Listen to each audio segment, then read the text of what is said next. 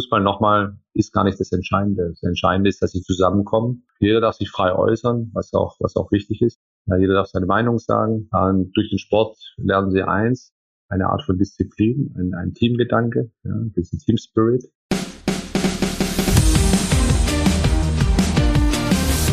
Herzlich willkommen zur ersten Ausgabe des Sport Unites Podcast bei Laureo Sport for Good.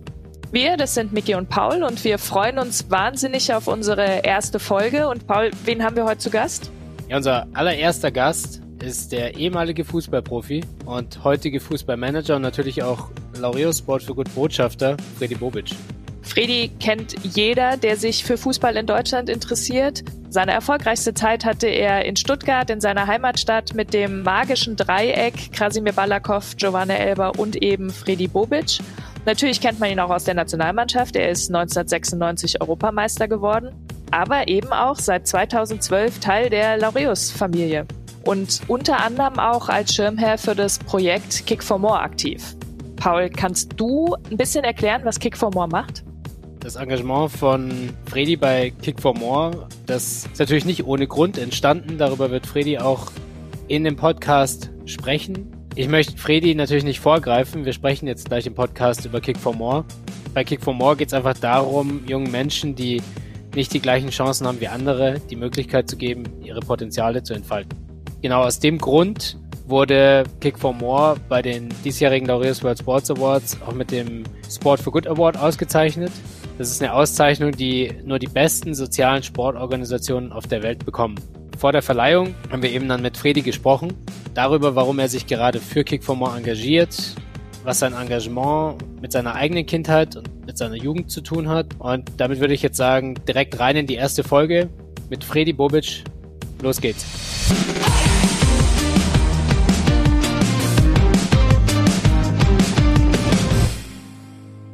Freddy, herzlich willkommen. Hallo. Jetzt. Wir würden gerne ganz am Anfang anfangen, bei deiner Geburt. Wir fanden es nämlich sehr interessant. Du bist ja kann mich, in... Kann, kann mich schwer erinnern. Kann mich schwer erinnern. Äh, geht uns, glaube ich, ähnlich. Nein, du bist ja in Slowenien im ehemaligen Jugoslawien geboren und bist kurz darauf nach Deutschland gekommen. Deine Eltern waren aber, glaube ich, früher schon in Deutschland, richtig? Ich bin geboren worden in, in Maribor in Slowenien. Meine Eltern waren bereits, also ich bin 71 geboren worden und 68 waren die beide bereits in Stuttgart, dadurch in Deutschland als Gastarbeiter. Es war halt noch so in dieser Zeit, wo die Eltern noch gedacht haben, ja, auf traditionelle Weise, das Kind muss im Heimatland auf die Welt kommen. Für mich eigentlich verständlich gewesen auch, äh, dass sie das äh, so haben wollten. Man muss nur sehen, äh, sechseinhalb Jahre später ist meine Schwester geboren worden und die wurde dann in Stuttgart geboren. Da war die Tradition schon mal weg weil man plötzlich den Lebensmittelpunkt ja komplett auch verändert hat und nicht diesen Gedanken hatte, ah, man arbeitet mal kurz drei, vier Jahre in Deutschland und geht dann wieder zurück. Sie leben heute noch in Stuttgart. Ja, also deswegen ist es aus diesen traditionellen Gründen so gewesen. Finde ich ganz spannend und ziemlich interessant, weil jeder denkt, na, ich bin da geboren und bin da vielleicht aufgewachsen oder sowas. So ist es nicht. Ich bin eigentlich wirklich dann nach 14 Tagen nach meiner Geburt dann in Stuttgart gelandet und ja, seitdem in Deutschland. Das heißt, Stuttgart ist quasi deine Heimat, das heißt, wo du groß geworden bist. Haben deine Eltern ja Werte, die sie verfolgen, wenn es ihnen auch so wichtig war, dass du, sag ich mal, in ihrer Heimat dann auch geboren wirst? Wir würden auch gerne mit dir über die Rolle deiner Eltern sprechen. Wie haben sie dich auf dein Leben vorbereitet? Ja, es ist sehr umfangreich natürlich. Ne? Es ist ja, man äh, tut den jungen Kindern manchmal ja heutzutage auch keinen Gefallen, äh, wenn man so schnell über sie abstraft, weil äh, viel hat man natürlich mehr auch mit der Erziehung zu tun. Und äh, deswegen ist die Frage eigentlich ganz gut. Und ich muss sagen, ich habe eine sehr schöne Beziehung zu meinen Eltern heute noch, sehr enge Beziehung. Das haben sie mir aber schon in jungen Jahren auch mitgegeben, wie wichtig die Familie ist, wie ehrlich und klar wir miteinander umgehen, wie sie mich gefördert haben und unterstützt haben in allen Bereichen, aber auch vieles von mir einforderten, ja, ganz klar, äh, das dazu noch. Mein Vater ist ein totaler Disziplinsfanatiker gewesen immer, ja, und er hat mir immer beigebracht, wenn du in Deutschland lebst, musst du auch immer pünktlich sein. So typisch schwäbisch halt. Das hat er sehr schnell aufgenommen. Die Fußballschuhe müssen immer sauber geputzt sein, alles solche Kleinigkeiten. Das hat er aber am Ende des Tages dann doch selber machen müssen für mich immer. da war ich auch ein bisschen fauler. Aber auch eine Strenge, ja, auch eine, eine gesunde Strenge, äh, die es auch in den 70er, 80er Jahren auch gab, ja, die ein bisschen anders war. Wenn was nicht funktioniert hat, gab es auch mal einen Klaps, ja, das war ganz normal, ist ja heute nicht mehr normal. Ähm, hat mir aber am Ende des Tages nicht geschadet, weil ich dann schnell wieder auf der richtigen Spur war, ja. Das waren, das waren, das waren diese Zeiten, die waren so. Meine Mutter natürlich mich auch mit allem unterstützt. Ganz wichtig immer Essen, Essen, Essen. Du musst gut in der Schule sein. Äh, da musste mich immer wieder antreiben, weil da hat man natürlich so seine Flausen im Kopf. Aber sie sind immer hinter mir gestanden. Das ist das Wichtigste und äh, haben mir einfach auch diese Werte mitgegeben, weil ich auch immer dann auch viel von meinen Eltern, dann auch im Teenageralter, auch gesehen habe, was die arbeiten, wie viel sie arbeiten. Wenn ich überlege, dass mit meiner Mutter die hatte damals in den 70er Jahren sicherlich so zehn Putzjobs. Ja. Sie hat mich und meine Schwester dann, die dann später erst dann auf die Welt kam, äh, sechseinhalb Jahre nach mir, hat sie versorgen müssen und dann noch abends Arbeitsstellen, wo sie versucht hat, Geld zu verdienen, natürlich noch dazu. Und ich bin dann oft mitgegangen. Habe immer die Papiermülleimer in den Büros dann immer ausgeleert und so Sachen. Das war ganz normal für uns. Hast einfach der Mutter versucht auch zu helfen. Also auch da gab keine Kindermädchen etc. Sollte mir heute noch einen riesen Respekt vor meiner Mutter ab, was sie da in diesen Jahren geleistet hat. Mein Vater hat 36 Jahre geschichtet beim Daimler, von morgens bis abends, äh, Spätschichten, Nachtschichten, äh, alles dabei gewesen. Kein einfacher Job. Ja. Als ich dann erwachsen war, konnte ich auch mal sehen, wie dieser Job denn aussieht und äh, hat mich auch mal mitgenommen in die Firma. Natürlich, als ich dann beim VfB gespielt habe, da wollten mich alle dann sehen und da durfte ich mal in die heiligen Hallen da rein, wo die Autos gebaut werden. Äh, und äh, habe dann natürlich auch gesehen, was für eine Arbeit die da äh, verrichten und ja, wie hart auch eine Schichtarbeit ist. Das habe ich immer gespürt, aber ich habe nie irgendwie das Gefühl gehabt, sie wären traurig mit dem, was sie tun, ja, äh, sondern sie haben es einfach mit Leidenschaft gemacht und mit einer eisenharten Disziplin und das hat mich schon auch geprägt, was sie mir da vorgegeben haben. Harte Arbeit von deinen Eltern, war das auch ein hartes Leben für dich? Ich sag mal, auf dem doch teilweise ja auch taffen Pflaster in Stuttgart, da gab es ja auch Viertel, die nicht alle ja ganz einfach waren als Kind wahrscheinlich. Ja, ich bin in einem Viertel aufgewachsen, das ja gefühlt schon 80 Prozent damals Ausländer waren. Da haben wir unsere Kämpfe dann manchmal gehabt, vor allem Gott sei Dank mehr auf dem Sportplatz als neben dem Sportplatz. Aber auch da war das in einer Ecke, die spannend für mich war, auch so eine, so eine Lebensschule war. Ja. Ich war auch oft alleine natürlich, wenn die Eltern arbeiten waren. Da musste ich auch selbstständig viele Dinge auch tun. Und heutzutage kann man sich kaum vorstellen, dass man noch in die in die Schule gelaufen ist über eine halbe Stunde. Ja, für den Bus war vielleicht das Geld nicht so da, weil es dann doch so ein Monatsabo sehr viel Geld gekostet hat. Dann habe ich gesagt, nö, dann laufe ich dann da runter nach Cannstatt, ja, vom Halsschlager oben. Das ist dann wirklich ein Stück gewesen. Das war eigentlich eine Normalität eigentlich, ja, aber das hatte ich schon ein bisschen abgehärtet und ich habe tolle Freunde, auch noch heute noch Jugendfreunde, mit denen ich mich einmal im Monat treffe. Jetzt durch Corona natürlich leider nicht mehr so möglich in der Form, aber das haben wir eigentlich immer gemacht zwei sehr guten Jugendfreunde, mit denen ich auf dem Bolzplatz noch gekickt habe. Das ist immer eine große Freude, die alle ihren Weg so gemacht haben in verschiedenen Bereichen. Aber diese Schule, ähm, auch als junger, als Kind, aber als Teenager nachher auch, die war speziell, äh, aber trotzdem hat die mir geholfen, weil ja, du musstest dir halt erarbeiten, ob das äh, auch den Respekt von deinen Kumpels und was wir immer früher hatten, wir hatten immer unseren Sport, das war das Schöne im Endeffekt, ja. Und wir haben einen Ball gebraucht, mehr brauchte man nicht. Und da haben wir uns natürlich auch ausgetobt und vielleicht auch die Frustration, die es vielleicht auch gab äh, zwischendrin, die haben wir da einfach rausgelassen auf dem Fußballplatz, auf dem Bolzplatz und dann war danach alles wieder okay. Hattest du auch so eine Zufriedenheit wie deine Eltern? Also du hast ja gesagt, deine Eltern haben schwer gearbeitet, waren aber immer zufrieden. Das ist ja auch eine Lebensfreude, die man dann hat und mit dem im Reinen ist, was ist. Hattest du das auch? Ja, ist so, diese Zufriedenheit war eigentlich, man kann in den Urlaub fahren, man hat ein Auto, der Tisch ist immer reichlich gedeckt. Ja, das ist so auch so typisch Balkan. Also solange der Tisch gedeckt ist, ist eigentlich alles gut. Dann passt es eigentlich, wenn du hast was zu essen, du kannst dir das kaufen, gefühlt, ja, was du willst oder was machbar ist. Und du hast gute Freunde. Das habe ich halt immer gespürt einfach. Und das war eigentlich für eine, für eine Kindheit was ganz Tolles. Ja, und sie haben sich wirklich alles abgespart auch. Deswegen war ich auch immer glücklich, war immer nörgelig. Ich wollte immer die neuesten Fußballschuhe so ungefähr haben. Ne? Und ich habe immer gemerkt, sie unterstützen mich dabei. Und dann kann man schon sagen, das ist eine sehr schöne Kindheit gewesen, auch weil du immer diese Unterstützung bekommen hast.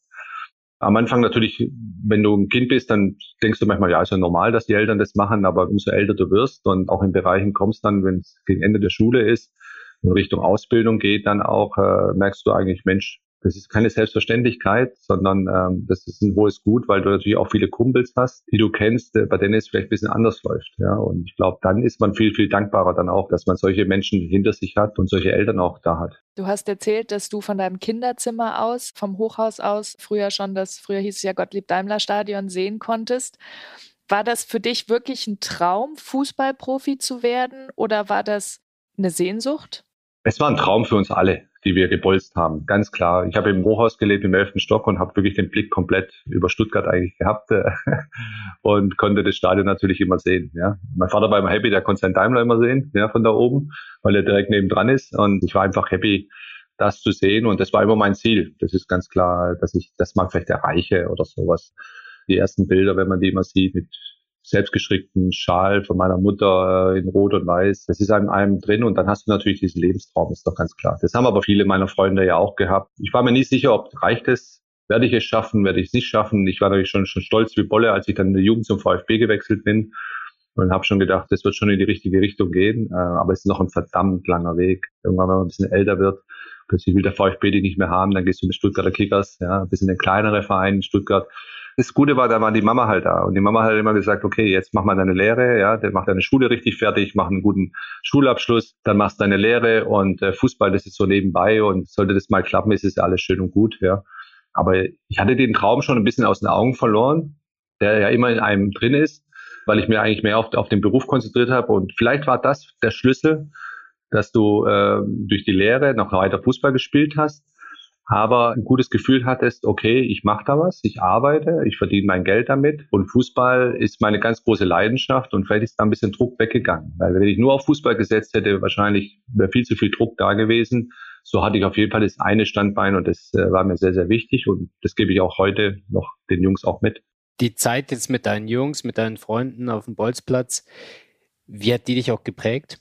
Ja, schon, weil äh, das ist ein Teamgedanke, den du brauchst. Das sind ja wirklich auch Typen dabei äh, gewesen, auch die du schwer einschätzen konntest, wo du nicht wusstest, sind es wirklich Freunde oder sind die einfach so mit dir zusammen? Und äh, es gibt ja verschiedene Erlebnisse, die man auch manchmal auch hat. Wenn es einem vielleicht schlechter geht, dann merkst du eigentlich, wer sich um dich kümmert oder wer dir helfen möchte und so. Mit denen bin ich heute noch zusammen und immer in Kontakt. Prägt dich natürlich komplett. Dieser Teamgedanke hat mir immer gefallen bei unserem Sport die Freundschaften, die plötzlich dann auch entstehen, wo man vielleicht vorher sich gar nicht vorstellen können, dass es vielleicht ein cooler Typ ist. Das ist ja wie ein Projekt bei Kick for More genau das Gleiche eigentlich. Disziplin zu haben, dann auch dem einen zu helfen auf dem Platz, wenn er vielleicht einen Fehler gemacht hat. Deswegen ist der Sport so spannend, gibt einem auch so viel mit, dass du diese Themen dann gleich auch lernst und auch wie du Spiele aufarbeitest. Selbst auf einem, auf einem Betonplatz nach dem Spiel, wenn du gewonnen oder verloren hast, wird ja auch noch darüber diskutiert. Auch Aggressionen, die vielleicht auch da sind, wie du die filterst. Auch das ist ganz wichtig. Äh, da hast du unterschiedliche Art und Weisen gesehen nach einer Niederlage. Der eine oder andere konnte drüber reden, der eine oder andere sagt, na, beim nächsten Mal wäre ich besser. Aber es gab auch die Handgreiflichkeiten, das ist auch klar. Ja. Der eine oder andere hat gesagt, das, da bin ich halt mit der Faust vielleicht stärker. Ja. Also das ist eine gute Lebensschule gewesen in der Jugend, auf jeden Fall. Ähm, hat mich schon geprägt, sehr stark geprägt. Und hat gerade dieses Teamgefühl und der Fußball dann auch dazu beigetragen, Konflikte zu lösen? Absolut. Ja, man kann sie auf dem Platz lösen, schon sehr schnell, aber man kann sie auch neben dem Platz eigentlich auch lösen, auch mit ganz normalen äh, Gesprächen und äh, Argumenten dann auch. Das kriegt man eigentlich ganz, ganz schnell hin. Nochmal, das kriegst du nicht mit allen hin. Es ist wie heute eigentlich auch. Du Menschen versuchst zu überzeugen, auch mit Worten, ja, und auch mit Taten, ja. Und dann merkst du halt sehr schnell, hast du einen Zugang, hast du keinen Zugang. Du musst dich auch in die Lage des anderen reinversetzen. Man hat ja auch viele Lehren daraus, wenn du ein Spiel gewinnst und zum anderen vielleicht ein bisschen gehässig bist. Ja, dann kann schon mal sein, dass die Reaktion eine ganz andere ist. Ja, dann lernst du aber selber daraus, das darfst du nicht machen. Im Sieg musst du die Größe dann im Endeffekt auch zeigen, ja, und nicht deinen dein Unterlegenen dann, dann irgendwo noch ein bisschen blöd dastehen lassen und versuchen vielleicht noch zu provozieren. Ja, dann geht's komplett falsch gefiltert und geht in die falsche Richtung. Das ist sogar heute noch beim Profisport so, dass man eigentlich gerade im Sieg dann auch die Größe haben muss, aber auch in der Niederlage die Größe haben muss, das zu akzeptieren, das zu akzeptieren und zu sagen, beim nächsten Mal, beim nächsten Mal will ich besser vorbereitet sein und dann will ich es ihm zeigen, sportlich zeigen. Ja, das ist ganz wichtig. Eine Organisation, die ja genau das Thema, sag ich mal, Konfliktlösung, ja, den Begriff eigentlich Fairplay Fußball gewandelt hat, ist Kick for More. Du hattest es gerade eben schon angesprochen, ein Projekt, das du unterstützt, seit du Botschafter bei Laureo Sport for Good bist. Warum genau Kick for More? Weil es im Endeffekt mein Leben ist auch irgendwo, ja, äh, auch widerspiegelt in jungen Jahren, äh, wo wir uns selbst organisiert haben, auf den Bolzplätzen, die eigentlich vor den Hochhäusern ist. Unbekannte gegen andere vielleicht auch zu spielen, die man vielleicht jetzt erstmal oberflächlich nicht mag. Ja. Ist ja so da in der Schule dann im Endeffekt auch. Und das hat man ja oft. Und ich habe es mit den Kids oft, wenn es heißt, ihr spielt ja zusammen und äh, vorher habt ihr euch gar nicht gekannt, obwohl ihr in der gleichen Stufe vielleicht seid oder in der gleichen Klasse seid oder in der Parallelklasse seid und äh, miteinander nie geredet habt, ja, und nie was zusammen unternommen habt, ja, und sie unternehmen was zusammen.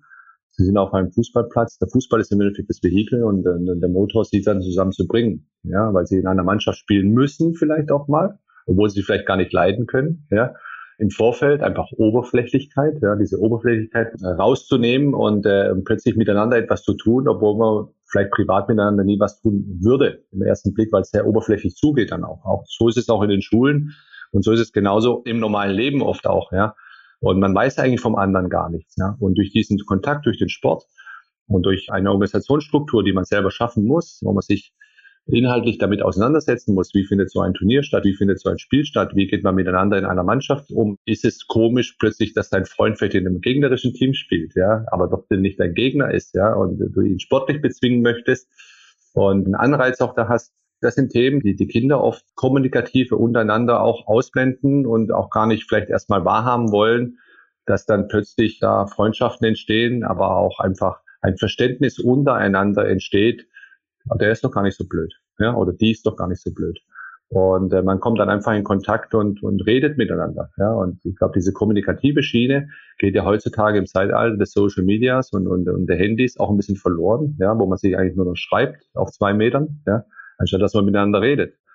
Das ist genauso auch in der Erwachsenenebene genauso. Man kann sich E-Mail schreiben von Büro zu Büro, ja, der ungefähr fünf Meter weg ist. Ja, aber wenn man miteinander redet, kommt viel mehr Input raus und bei den Kindern und bei den Jugendlichen doch genauso, dass sie eigentlich viel zu wenig miteinander reden und viel zu wenig voneinander wissen. Ich bin der festen Überzeugung, dass genau Kick for More genau so perfekt aufgebaut ist, dass sie sich miteinander austauschen. Und der Fußball ist eigentlich nur ein Mittel zum Zweck dafür, aber der ist perfekt dafür. Jeder Mannschaftssport ist perfekt dafür. Nicht nur Fußball, sondern auch andere Sportarten, wo Kids zusammenkommen.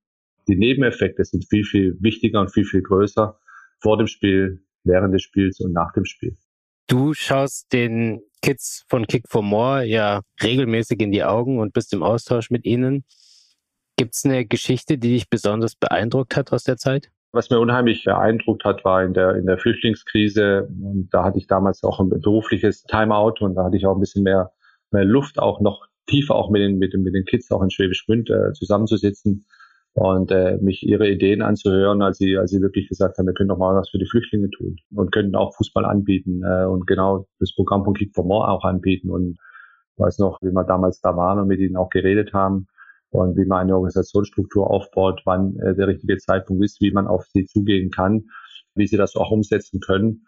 Sehr, sehr vorbildlich, muss ich sagen, äh, wie viel da Input, Ideen reinkommt. Wir Erwachsene sind eigentlich im Endeffekt nur dafür da, dass wir ihnen einen gewissen gewisse Strukturen vorgeben und dass, dass sie das Gefühl haben, dass wir ihnen zuhören und dass wir ihnen auch vertrauen, dass sie es auch dann am Ende des Tages auch richtig machen und äh, dass sie sich da auch ausleben können. Das ist ja das Spannende auch am Kick for More, ist ja nicht nur Fußball und da wird jetzt Fußball gespielt, sondern auch das ganze Organisatorische drumherum, weil auch da Jugendliche und äh, Talente an sich selbst entdecken, ja, die sie vorher vielleicht gar nicht so kannten, weil es auch gar nicht eingefordert worden ist oder weil man ihnen nicht die Möglichkeit gegeben hat. Ähm, und da geht es ja nicht darum, den neuen deutschen Nationalspieler zu suchen, ja, auf dem Platz, sondern das, was wir vorhin alles besprochen haben, aber auch vor allem auch in diesem organisatorischen Bereich, Kinder und Jugendliche zu finden, äh, die wirklich sich da komplett entfalten können, ja. Und dann kommen sie plötzlich mit Ideen um die Ecke und das sind nicht mehr nur noch dann die Kinder selbst, äh, sondern sind dann schon Heranwachsende, die natürlich dann auch schon weiterdenken und sagen, hey, ich habe so viel gelernt in den letzten vier, fünf Jahren über Kick for More wie kann ich ihn das noch ausbauen? Wie kann ich ihn das noch verbessern? Wie kann ich den Jüngeren jetzt meine Erfahrungen weitergeben? Genau das ist doch das Thema am Ende, äh, auch diese Erfahrungen noch weitergeben zu wollen, glücklich gewesen zu sein, in jungen Jahren da reinzukommen, auch das kennenzulernen und dann später diese Erfahrungen weiterzugeben. Ja, und dann passieren solche Dinge, wie es eben auch da war in dieser Zeit. Und das war ein sehr, sehr schönes Erlebnis. Da hatte ich auch wirklich ein bisschen mehr Luft.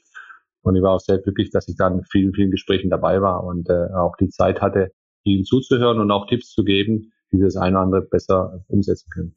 Mit welcher Frage sind denn die Kids damals auf dich zugekommen? Also erstmal wollten sie mit mir reden, einfach auch und, ihre Idee vorstellen, ja. Und die Idee fand ich faszinierend, ja, weil daran hat keiner gedacht. Man hat nur gedacht, ja, Flüchtlinge und ein Flüchtlingsheim und irgendwo rein. Und die hätten ja auch egoistisch an sich selbst denken können, ja. Und äh, was, was mich imponiert hat, ist dieser Gedanke an andere denken. Nur als privilegierter Teil jetzt einer Gruppe sehen, die Lust kommt, Kick for More sich äh, ausleben zu können, sondern zu sagen, hey, wir können noch viel mehr tun. Was sie braucht natürlich und äh, was oft die Frage wäre, unterstützt uns dazu. Ja, das war für sie wichtig. Ja, ich habe das einfach gemerkt, habe gesagt, natürlich, wenn ihr was politisch braucht, natürlich auch, gar kein Problem. Ja, dann kann man auch mit der Stadt reden und so. Das passierte sehr, sehr ja, locker und leicht eigentlich auch. Und wenn du, wenn du merkst, dass sie dann auch Gehör bekommen und äh, wenn sie, wenn sie auch den Respekt spüren, dann legen sie los. Und äh, nochmal, auch Kinder, aber genauso heranwachsen, die haben ein Prix, ja, wenn sie die Chance sehen, Dinge verändern zu können und man an ihnen glaubt, die Älteren an sie glauben, dann machen die fantastische Dinge. Das ist das Wichtigste. Wir, wir Ältere müssen zuhören, ja, und sollten auch zuhören, weil wir auch durch sie vieles lernen können, auch selbst. Was lernen die Kids bei Kick for More und bei solchen sozialen Sportprogrammen? Ja, erstmal äh, ist es so, dass sie das, was ich schon jetzt ein paar Mal gesagt habe, sie werden wahrgenommen. Ja, und sie, sie kriegen eine Chance frei, ohne irgendwie, musst du machen, das ist Pflicht, wie auch immer, irgendwie auf den Platz gejagt zu werden und sagen, ihr müsst jetzt Fußball spielen. Ja. Fußball nochmal ist gar nicht das Entscheidende. Das Entscheidende ist, dass sie zusammenkommen und äh, dass sie natürlich, und das merkt man auch bei dem einen oder anderen, vielleicht ein bisschen vorsichtig und ein bisschen zurückhaltend erstmal in die Sache rangehen. Sie spüren sehr schnell Vertrauen auch. Der Teamleader dann auch das Vertrauen, ey, ihr könnt ihr könnt auch Fehler machen. Man weiß ja, wie das auch in der Schule ist. Ne? Machst einen Fehler, ziehst dich zurück oder du sagst, bist persönlich so stark und denkst, beim nächsten Mal mache ich es besser. Aber nicht jeder ist eine Persönlichkeitsstruktur so. Viele sind doch eher schüchtern und auch in sich so ein bisschen gefangen dann auch, um auch wirklich Emotionen zu zeigen, aber auch vielleicht Selbstbewusstsein zu zeigen, einfach solche Themen dann auch anzugehen, auch gerade in der Organisation Themen anzugehen und eigene Vorstellungen vielleicht auch umzusetzen auch, ne? Ja, das auch zur Sprache zu bringen, nochmal Kommunikation zur Sprache zu bringen. Also jeder darf sich frei äußern, was auch, was auch wichtig ist. Ja, jeder darf seine Meinung sagen. Und durch den Sport lernen sie eins, eine Art von Disziplin, ein, ein Teamgedanke, ja, diesen Team Spirit. Einzelgänger werden da kaum Chancen haben. Sie müssen sich der Gruppe auch irgendwo einordnen oder unterordnen. Aber trotzdem wird auf den Einzelnen gehört. Das ist die Kombination draus. Und deswegen lernen sie sehr vieles gerade in, in, in diesen Verantwortungsthemen dann auch. Aber sie werden unterstützt. Das ist das Wichtige. Ja. Und äh, man unterstützt sie, man hört ihnen zu.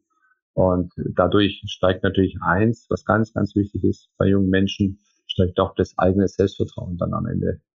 Für jeden sind Mentoren, Förderer wichtig, sei es im eigenen Elternhaus, so wie du es auch erlebt hast, dass man Rückhalt hat und gestärkt wird und Tugenden vermittelt bekommt.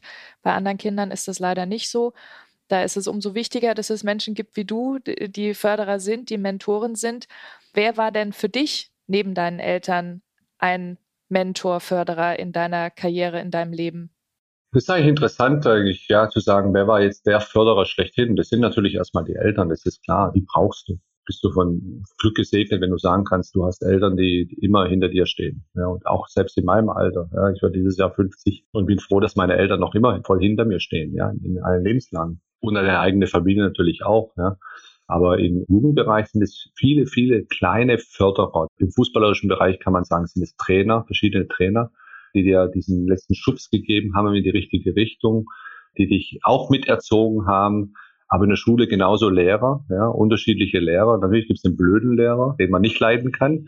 Aber es gibt aber auch Lehrer, von denen du viel einfach auch mitgenommen hast oder, oder die auch ein Potenzial in dir gesehen haben, ja, die, die ihre Rolle auch richtig gesehen haben, dich auch mitzuerziehen. Es ist eine Kombination daraus. Es gibt nicht diesen einen Förderer, der alles gezeigt hat, wie dieser Weg sein könnte und wie du da hinkommst. Es ist immer wieder von Zeit zu Zeit total unterschiedlich. Es gibt so viele, auf, wenn ich überlege, die mich auf dem Weg begleitet haben, wo, wo ich jetzt bin, denen ich unheimlich dankbar bin. Das geht in der Schule los. Das kann im Privaten sein, das kann aber auch genauso im Job sein, ja, die dir einfach unterstützt haben und dir noch einen Weg gezeigt haben oder Tipps gegeben haben, wo du dich dann am besten wiedergefunden hast, die du auch angenommen hast und äh, dementsprechend auch umgesetzt hast. Ja. Und den einen, den gibt's nicht. Aber gibt es einen prägnanten Moment, wo du angeschubst werden musstest von einem Mentor, von einem Unterstützer, Trainer?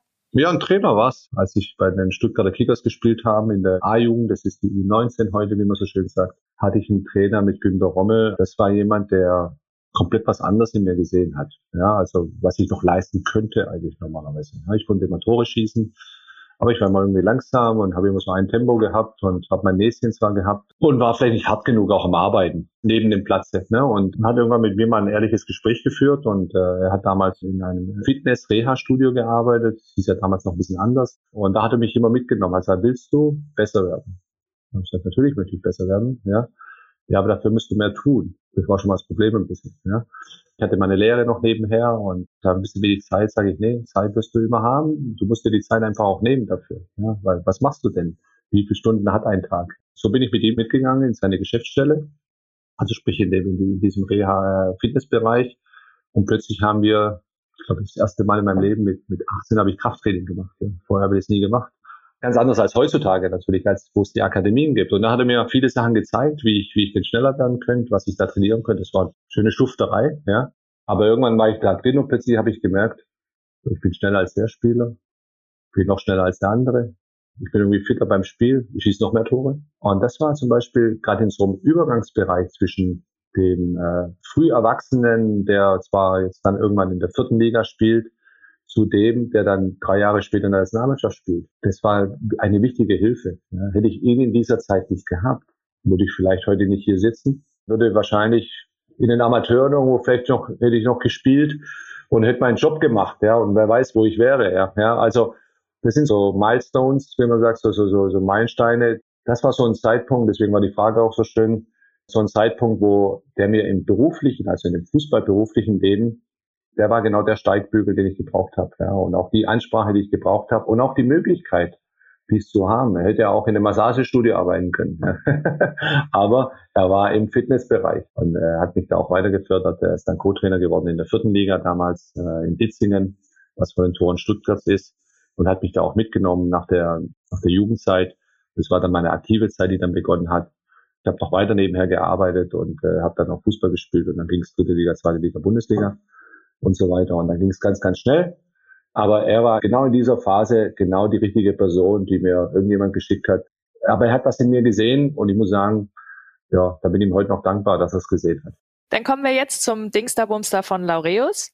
Für die Kategorie haben uns Kinder und Jugendliche aus den von Laureus geförderten Programmen Begriffe beschrieben, von denen du nun einen erraten sollst. Alle Begriffe sind aus dem Bereich des Sports. Lass uns loslegen. Das ist das Dingster Bums von Laureus. Wenn man einem zum Beispiel erklärt, wie man Fußball schießt oder wie man Fußball spielt. Ich schaue mir etwas ab von dem und mache es genau gleich. Mach noch Machen wir noch einen, oder? Machen wir noch einen, genau. Das ist, wenn jemand etwas größer ist und es immer vormacht und jemand es nachmacht. So ein Trainer meint ihr, oder? Ja, so ähnlich. Was kann der sein? Jetzt geben wir dann noch einen. Wir haben noch eins. Also jemand, den man bewundert und man will halt genauso wie der sein. Ein Idol. Ne? Anderes Wort für Idol? Vorbild. Genau, ja. ja. okay. War vielleicht zu viel im Englischen, die war wahrscheinlich zu viel im Englischen drin, genau. Ein Role Model. Ja, genau. Role Model. Ja. Vorbild. Du hast gesagt, deine Vorbilder in Jugendzeiten waren Hansi Müller ja. und dann auch Marco van Basten. Und du hast auch mal gesagt, von Hansi Müller hingen Poster in deinem Zimmer. Von wem nicht in dieser Zeit, ja. genau. Du warst dann in den 90ern ähm, sehr berühmt und von dir gibt es hundertprozentig auch Poster. Mhm. Wie war das Gefühl, in dem Moment dann zu wissen, okay, jetzt ist mein Poster anstelle von Hansi Müllers Poster in den Jugendzimmern von Jungen und Mädchen. Ja, ich hatte mal so ein ganz komisches Erlebnis gehabt in meiner zweiten Zeit als Nationalspieler. Haben wir damals in Israel gespielt, das weiß ich noch. Und da war ein Spieler dabei, der hieß Darius Wosch. Hat auch sein Spiel gemacht, hat sogar ein Tor gemacht, ja, in dem Spiel. Und wir waren da irgendwie auf der Massagebank und äh, er hat zu mir gesagt, weißt du, von dir hatte ich ein Poster bei mir im Zimmer hängen. Da habe ich gedacht, scheiße, bin ich schon so alt oder was? Aber es war ein komisches Gefühl, wenn ein, anderer, ein Nationalspieler sagt zum, zum, zum anderen, der halt jetzt einfach älter ist, sagt, du, ich habe ja ein Poster da von euch. Da war ich dann schon, da war ich dann schon überrascht im Endeffekt. Wenn man das erste Mal selber sowas sieht, ja, und, und sagt, hey, du hast ein Poster, es gab ein Puzzle von dir und das und das und das und das.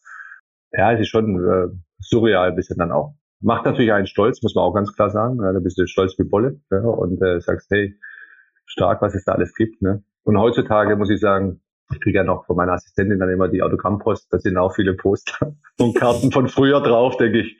Oh Mensch, war ich schön jung, ne? Ja, und hatte so viele Haare, ja. das ist ja Wahnsinn. Ist immer noch komisch dann, ja, weil du dann dich versuchst, erinnerst dich noch an die Zeit? Boah, schon lange her eigentlich, ne? Ja, also es war schon, also wenn du, wenn du jung bist, dann, es ist einfach ein cooles Gefühl, wo du sagst dann, ey, ey, guck mal, das gibt's von dir und das gibt's von dir, ne? Man muss es richtig filtern für sich selbst. Warum hast du dich für L'Oreal Sport for Good für dein soziales Engagement entschieden? Als die Anfrage reinkam, habe ich ja schon in den Jahren zuvor viele, viele Themen auch mitbearbeitet, auch im Charity-Bereich.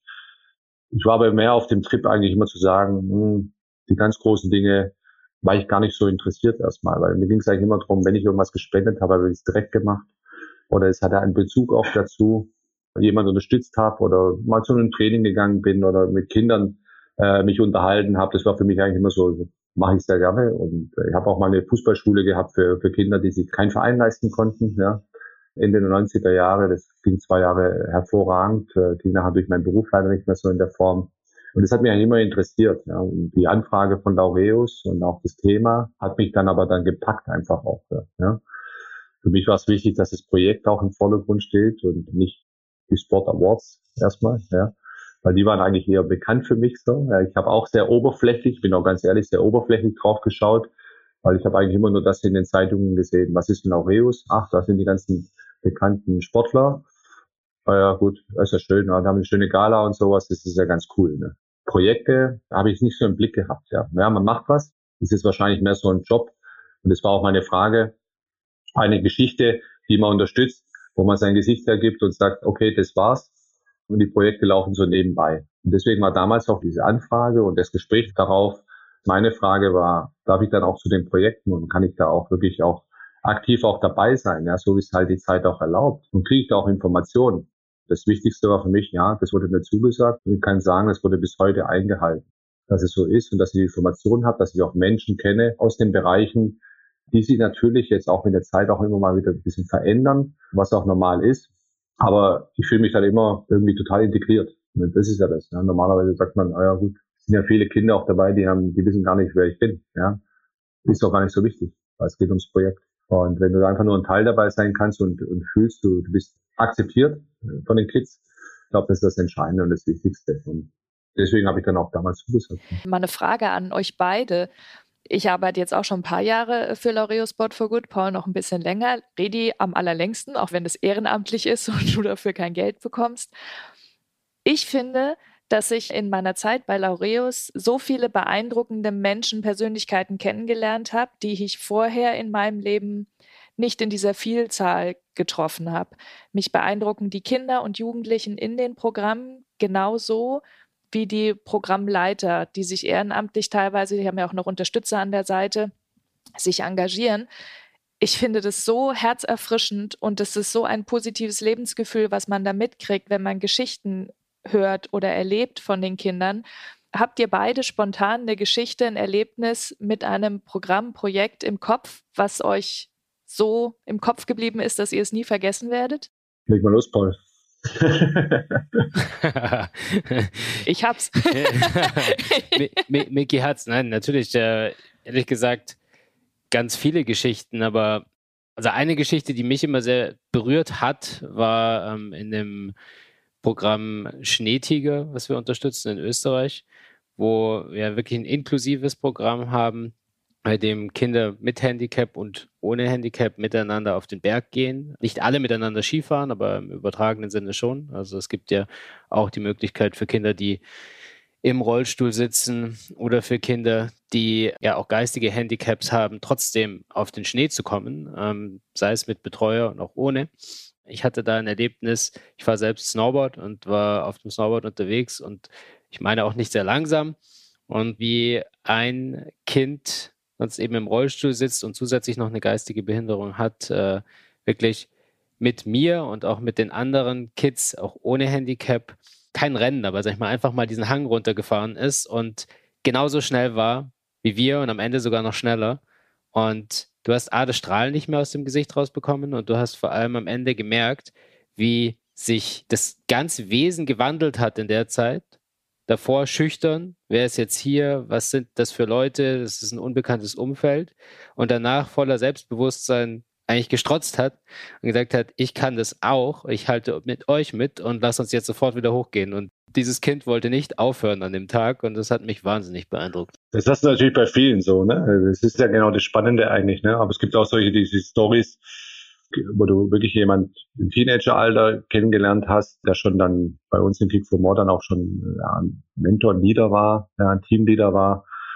Und du, du hörst seine Geschichte immer zurückhaltend gewesen, Nullorientierung der wird jetzt nicht Fußballprofi, der wird halt Pilot am Ende. Weil er dadurch, durch dieses, durch das Programm auch und es selber auch rübergegeben hat, so viel Selbstvertrauen dazu gewonnen hat, sich selbst vielleicht auch wiedergefunden hat, auch, dass er andere Dinge besser kann, ja, gerade im organisatorischen Bereich auch, wie er dann auch als Mentor dann aufgetreten ist, ja, ja und, und am Ende fliegst du irgendwelche Menschen durch die, durch die Welt, ja. Das ist dann, das sind natürlich tolle Stories. Ne? Das ist nochmal, wenn du nur wenige am Ende des Tages damit so erreichst, dass du ihnen komplett eine andere Richtung geben kannst, auch die sie vielleicht nie gesehen haben in sich selbst als Jugendliche, dann ist es genau das, das was was hat Laureus und auch die Projekte auch ausmacht. Ja, wir werden nicht alle bekommen und alle auf den richtigen Weg führen. Da müssen wir ja auch ehrlich sein, weil es einfach nicht möglich ist. Aber wir können ihnen die Chance geben und die Möglichkeit geben über den Sport, über uns Erwachsene, die auch dann zuhören können, ihnen auch unterstützen können für ihre Zukunft, für ihre persönliche Zukunft. Und dann werden sie vielleicht keine Profis und irgendwann mal Laureus-Botschafter,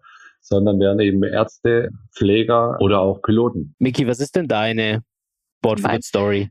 Meine Sport for Good Story. Da waren wir drei auch zusammen, Fredi, Paul und ich, bei einer Veranstaltung, wo zwei Jugendliche von Kick for More zu Gast waren und auch ihre Lebensgeschichte erzählt haben und einer von den beiden über seine ehrenamtliche Tätigkeit als Mentor jetzt als Youth Leader in dem Programm die Möglichkeit eines Stipendiums an der ähm, Zeppelin-Uni zu bekommen. Hat mich genauso beeindruckt, auch die Art und Weise, wie er das berichtet hat und der Stolz, der in dem Moment ihm anzusehen war und den er sich verdient hat, das war auch schön zu sehen einfach. Bei den Awards wird ja dann auch immer nur gesehen, eigentlich, ja, das sind die großen Namen hin und her, aber wenn dann die Projekte vorgestellt werden, das ist ja das Spannende. Genau diese, diese Situation hast du jetzt äh, gut beschrieben auch, wie stolz sie sind, weil sie sehen da unten irgendwelche Sportstars und, und äh, Olympiasieger und Weltmeister und was weiß ich alles. Und sie können ihre Geschichte erzählen und äh, sie bekommen Applaus dafür. Ja, aber einen ehrlichen Applaus, weil viele dieser prominenten Menschen, die da unten sitzen, haben im Endeffekt, ja, ihren Lebenstraum erfüllt und haben vielleicht genauso angefangen wie die Jungs. Alle Menschen sind gleich viel wert und ich denke, da, das trifft genau den Kern von Laureus und auch unseren Claim, Sport Unites Us. Also von daher finde ich das auch schön, wie ihr das beschreibt, dass es eben nicht nur die Stars gibt, sondern es geht um alle, es geht um die Gemeinschaft. Ich würde gerne noch mal kurz auf Kick for More gehen. Ähm, das Programm beschäftigt sich ja auch einfach stark mit dem Thema Integration. Es sind viele Teilnehmer, Teilnehmerinnen mit Migrationshintergrund, wie du selbst auch. Was kann der Fußball im Speziellen, also unter den Sportarten, für Integration leisten? Ist nicht nur der Fußball, sondern insgesamt auch der Mannschaftssport ist ja da ganz hoch anzusehen. Also es ist wirklich immer wieder faszinierend, selbst für mich. Ja, und ich habe ja hier auch im Profifußball, ja, habe ich ja 18 verschiedene Nationen bei mir in der Kabine. Den Verein mir anschaue, noch mehr sicherlich äh, verschiedene Nationalitäten, Hautfarben, Glaubensrichtungen, die, die der eine oder andere nachgeht. Es ist faszinierend immer wieder. Ja, und es ist im Sport ist es einfach, und gerade im Mannschaftssport ist es sowas von egal, woher du kommst, wie du aussiehst, an was du glaubst. Die wollen alle ihren Träumen nachjagen und das zusammen. Und sie schaffen es in einer Gruppe, und sie schaffen es mit viel Spaß. Und äh, eine Kabine ist ein Traum normalerweise immer wieder. Und das ist ja das, was dir der, was mir der Sport auch gegeben hat, auch ob das äh, auf dem Bolzplatz ist äh, mit unterschiedlichen Nationen oder dann später, wenn du dann in Fußball gespielt hast, genau das Gleiche. Und so ist es oft auch in vielen Firmen. Die Diversität äh, spielt immer immer mehr eine größere Rolle auch. Und ich finde, mit Programmen sollte man es nicht immer nur füllen, sondern man soll es einfach leben. Und der Sport lebt es eigentlich schon ewig. Wir sind sehr unpolitisch, weil wir mit, mit dem eigentlich wenig zu tun haben wollen, sondern wir wollen einfach, wir wollen uns das machen, worauf wir Lust haben. Ja? Und das machen wir zusammen. Also die integrative Kraft spürst du natürlich dann auch gerade in solchen Projekten, auch bei Kickformer. Das merkst du einfach. Ob da ein Mädchen mitspielt mit Kopftuch, das ist total egal. Aber sie spielt mit und man beschäftigt sich mit ihr. Ja. Und man, man, man redet mit ihr. Das spielt wirklich keine Rolle. Diese Oberflächlichkeit ist einfach nicht da. Ja? Und die integrative Kraft, die aus dieser Gruppe herauskommt, ist einfach faszinierend. Ja, und das ist aber auch ansteckend für viele andere auch. Und gerade wenn ich jetzt in einem Fußballclub arbeite, merkst du das natürlich in allen Bereichen dann auch. Ja, das ist durchgehend dann eigentlich auch. Und das ist, äh, ist einfach schön, sowas zu sehen, weil für uns ist es eine Normalität irgendwo auch, ja, dies zu sehen so. Was für Werte hast du denn deinen Kindern mitgegeben? Ich muss sagen, was meine Frau am meisten mitgegeben hat, ne? weil die hat am meisten damit zu tun gehabt. ich habe es immer auch versucht, natürlich. Ne? Sie sehen ja immer und äh, ich finde schön einfach. Meine Töchter sind jetzt auch schon in den Zwanzigern und da bin ich eigentlich ganz glücklich drüber. Beide haben viel Spaß in ihrem Leben, aber nicht, weil der Papa hinten dran ist und alles finanziert. Und das macht er nicht alleine. Sie haben einfach dieses Grundverständnis, dass sie für ihr weiteres Leben hart arbeiten sollen. Das, was sie mitgegeben haben, diszipliniert sein sollen. Äh, aber trotzdem Spaß haben können am Leben. Sie haben ein gesundes Selbstvertrauen, nicht kein übertriebenes Selbstvertrauen. Sie haben Respekt vor älteren Menschen. Ja, und das habe ich schon oft genug gesehen, auch was wir ihnen mitgeben konnten. Ich bin stolz auf sie, auf beide bin ich stolz, weil beide in unterschiedliche Wege gegangen sind, auch in ihrer Entwicklung, weil sie auch unterschiedlich auch sind. Und äh, das ist das, was mich stolz macht, wo ich meine Frau auch immer dafür lobe, wie toll sie das hinbekommen hat. Und ich habe sie einfach nur unterstützt dabei. Aber das, was ich vorgeben kann, Sie sehen auch, Daddy ist immer am Arbeiten und ist immer viel unterwegs. Und trotzdem ist uns immer eins ganz wichtig, und das habe ich wieder dann von meinen Eltern mitbekommen, und das ist auch für sie sehr, sehr wichtig, die Familienzeit. Wenn wir sie dann zusammen haben, ist sie sehr, sehr intensiv, muss ich sagen. Da spielt auch das Handy keine Rolle. Da sind wir wirklich zusammen und wenn es nur mal drei, vier Tage ist. Und das schönste Gefühl ist doch, wenn Sie sagen, ähm, ein Winterurlaub oder vielleicht auch im Sommer mal, könnten wir das zusammen machen. Ich glaube, das ist dann immer noch ein großes Gut, wenn es von Ihnen selbst kommt. Ja, wenn ich gesagt habe, ja, ich gehe jetzt mit meiner mit Mama jetzt in Urlaub hin und her. Nicht der Bequemlichkeit können wir dabei sein, sondern sie haben einfach Spaß, nochmal auch dabei zu sein. Das zeigt mir einfach, dass genau das, was ich gespürt habe, im Endeffekt auch mit meiner Frau so weitergeben konnte und sage, die Familie wird immer das, das Wichtigste sein und der Anker sein für euer Leben. Du hast gerade gesagt, Papa finanziert nicht alles. Finde ich ganz gute Überleitung. Ähm ich unterstütze sie, so wie meine Eltern mich unterstützt haben, ja, immer wieder. Ja, Geld ist definitiv nicht alles. Manches geht nicht ohne Geld. Und Geld bringt ja auch eine gewisse Verantwortung mit sich. Wie siehst du die gesellschaftliche Verantwortung von Menschen, die einfach zu viel Geld kommen? Ja, erstmal gibt's die und äh, schade ist, dass die Schere immer ein bisschen weiter auseinander geht, dass die Mitte so ein bisschen wegbricht. Ja, da auch, wo meine Eltern drin waren, die hart arbeiten, die dann äh, diesen Wohlstand auch für viele auch gegeben haben in, in die eine Richtung und unterstützt haben nach unten im Endeffekt auch. Sonst würden einige nicht so viel, zu so viel Geld gekommen sein. Ja, das ist eine andere Zeit. Ich finde aber trotzdem, wenn man sich Betrug fühlt und sagt, hey, ich habe sehr viel Geld gemacht. es gibt viele Menschen, die auch dann auch wirklich was weitergeben. Egoismus spielt eine Rolle, ob man alles wirklich nur für sich nutzen kann und für sein engstes Umfeld oder auch mal ein bisschen weiter über den Tellerrand hinausschaut und sagt, wo kann ich denn vielleicht auch was Gutes tun, weil eigentlich hat mir die Gesellschaft, so wie das Leben ist, die Chance gegeben, unabhängig frei zu leben, aber dementsprechend auch mal abzugeben. Ja, und das ist etwas, was meiner Sicht äh, immer wichtig sein wird, äh, dass Menschen, die, die erfolgreich waren, unabhängig sind, dass sie auch der Gesellschaft wieder was zurückgeben. Weil sonst würde sehr vieles nicht so funktionieren. Und wir sollten auch an die nächsten Generationen denken und nicht nur an sich selbst. Ich glaube, das ist immer das mit, mit Abstand das Wichtigste. Ja, also es war immer schon so ein Credo und es war mir auch sehr wichtig, dass man auch natürlich auch Teile abgeben kann und helfen kann, wo es nur geht. Dann kommen wir jetzt zum Abschluss zu unserem Sport Unites Us Artwork. In unserem Podcast geht es um die Kraft des Sports. Darüber haben wir jetzt gesprochen. Und jetzt zum Abschluss möchten wir gerne von dir noch kurz und knackig deine Sport for Good Botschaft hören. Gemeinsamkeit bringt dich persönlich voran. Mal was ganz anderes. Warum? Wenn du in die Gemeinsamkeit investierst, selber wirst du persönlich stärker. Für die Zukunft stärker einfach. Aber du musst in die Gemeinsamkeit und in die Gemeinschaft insgesamt investieren. Wenn du das nicht tust und nur alleine marschieren möchtest, wirst du nicht weit kommen. Du wirst weit kommen und irgendwann ist die Mauer da und dann kommst du nicht mehr drüber, weil da kommst du nur gemeinsam rüber. Finde ich ein sehr schönes ja. Schlusswort auch für unseren Podcast. Freddy, vielen Dank, dass du dir die Zeit genommen hast. Danke, danke. Danke auch. Das war unsere erste Folge des Sport Unites Us Podcast. Also mir hat es total Spaß gemacht. Ich fand es ein super interessantes Gespräch mit Fredi. Paul, wie geht's dir? Mir hat es auch richtig Spaß gemacht. Ich hoffe euch auch und dass euch das Gespräch inspiriert hat. Ich freue mich jetzt auch schon unglaublich auf die nächste Folge, auf unser Gespräch mit den Steutner Geschwistern. Sebastian, bekannt als einer der besten Big Wave Surfer der Welt, und seine Schwester Johanna, die mit Wir machen Welle ihr Herzensprojekt in die Tat umgesetzt haben.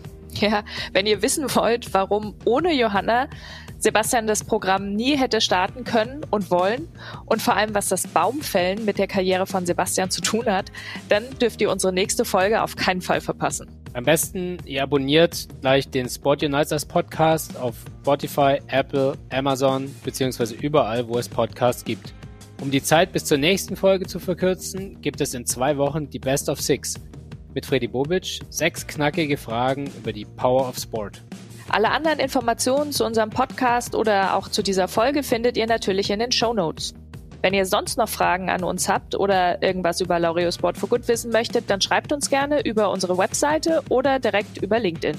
Wir freuen uns, wenn ihr wieder reinhört und den Sport Unites Podcast weiterempfehlt. Macht es gut. Ciao. Der Sport Unites Podcast von Laureus ist eine Produktion von Maniac Studios.